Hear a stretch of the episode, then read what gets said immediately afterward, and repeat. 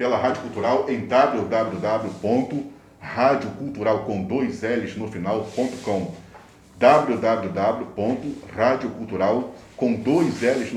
com e nós estamos aqui conversando sobre a política de um modo geral com o nosso professor Josemar, que é do PSOL e é o segundo vereador mais votado de São Gonçalo. E nós estamos aqui com um excelente bate-papo, você pode ficar à vontade, tá? Porque o tema é livre e é, não precisa ficar receoso, porque não tem a, a gente não tem esse negócio de ficar cerceando as pessoas para darem as suas opiniões.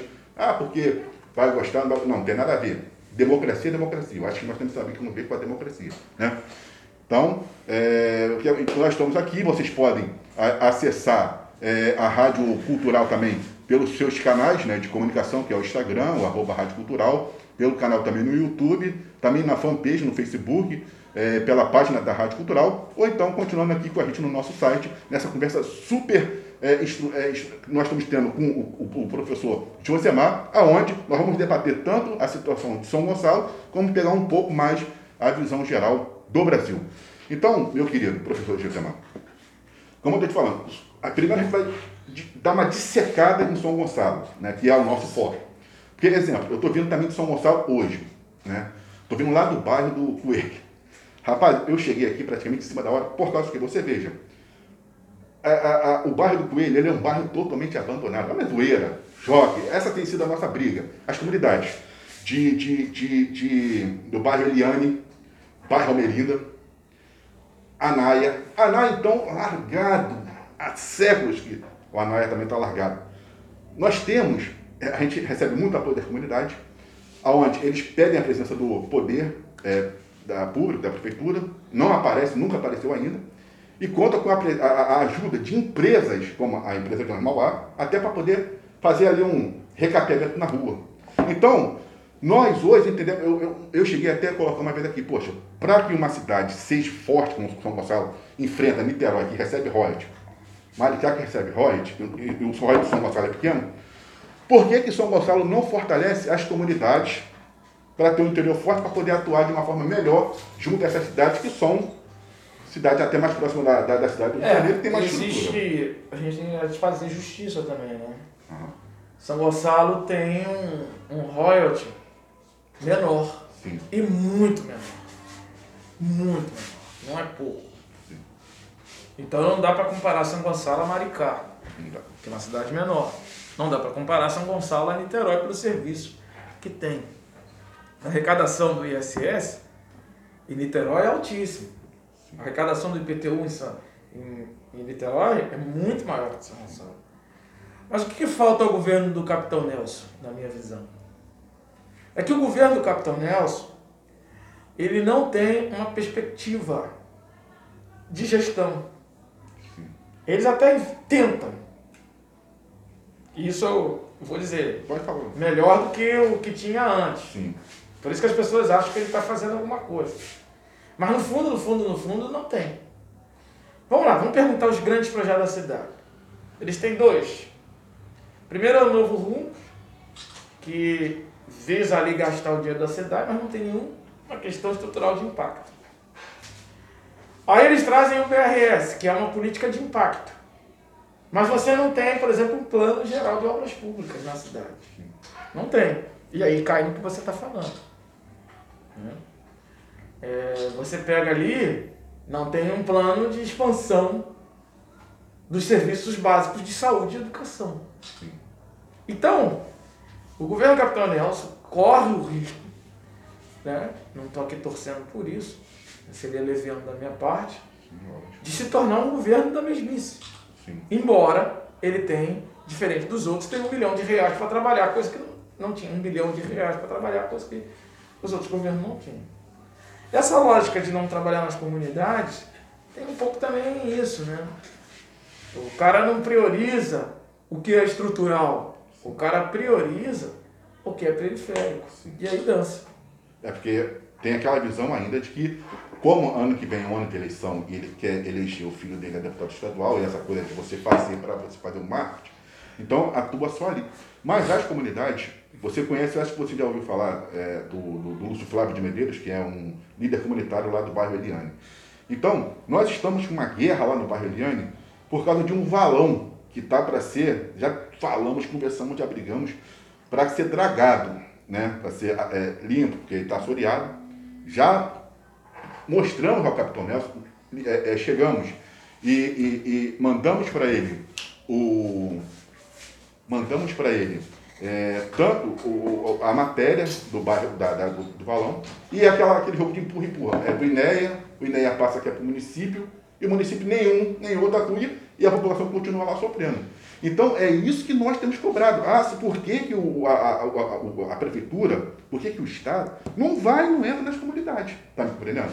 Uhum. Eu vejo isso como uma covardia. E o que acontece? Como hoje você está muito presente na, nessa questão do, da, do Facebook, do marketing, na, no Instagram, nessas coisas assim, aí o que acontece? Ele faz essas obras no centro, como está fazendo agora, lá no, no, no, no Alcântara, mas parece que está fazendo. Aí bota assim, estamos trabalhando em São Gonçalo. Pô, São Gonçalo é só aquilo ali? É, é exatamente o que eu te falei, não tem um projeto, é, é mídia.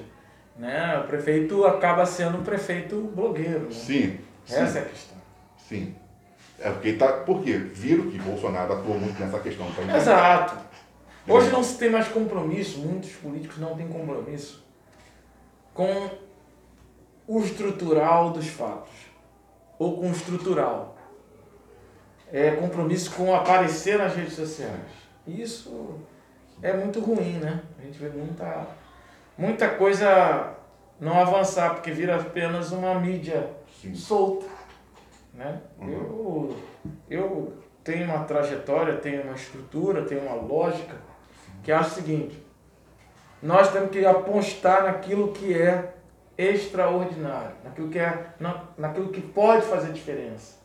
Vamos lá. O que, que faz a diferença na nossa hoje? Investimento em plano de obras públicas, saúde, educação e política de assistência social. E, claro, mobilidade urbana. Se você investir nessas cinco coisas, as outras começam a dar consequência.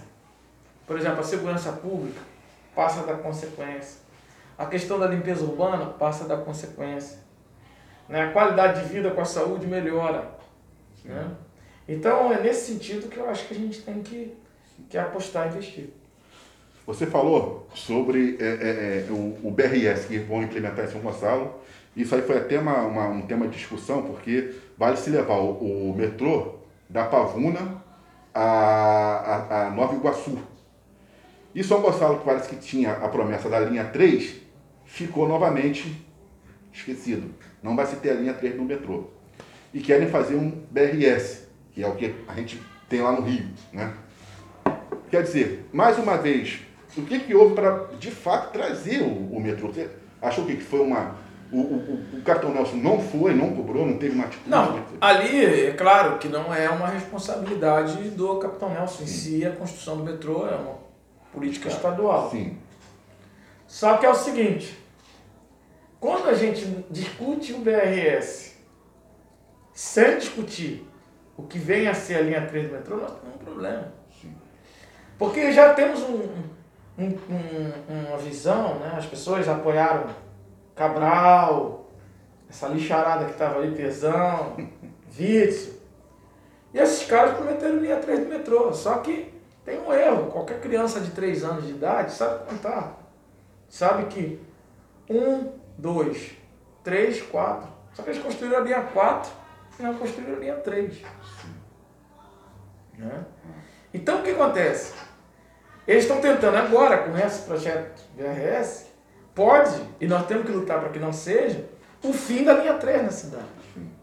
Não só na cidade, mas na região. Isso tem que ser um compromisso nosso. Lutar pela linha 3. Porque transporte de massas é trem, metrô, barca não ônibus. Ônibus é um complemento.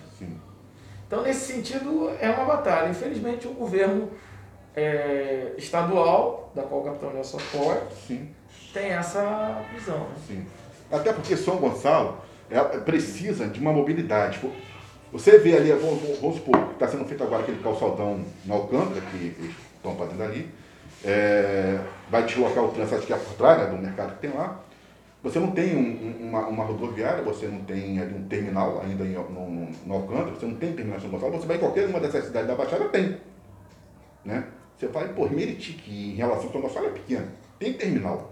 Gonçalo não tem terminal, Gonçalo não tem rodoviária, você não sabe onde chega, você não sabe. Quer dizer, isso é ruim. Fora o tempo que a cidade cresceu, mas as ruas ainda continuam estreitas. Então, quer dizer, tem que ter, e você tendo uma mobilidade, parece que não, mas você vai ajudar muito a população naquilo que você falou, na qualidade de vida, no deslocamento das pessoas. Porque as pessoas hoje em dia elas têm pressa, elas querem chegar cedo.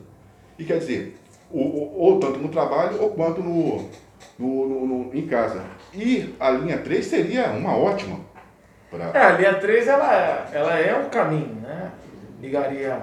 Na verdade, o projeto original da linha 3 é ligar o Rio a, a Itaburaí. Depois foi a Guaxindiri. Sim. Então é fundamental a gente avançar, né? Sim. Bom, são 2h35.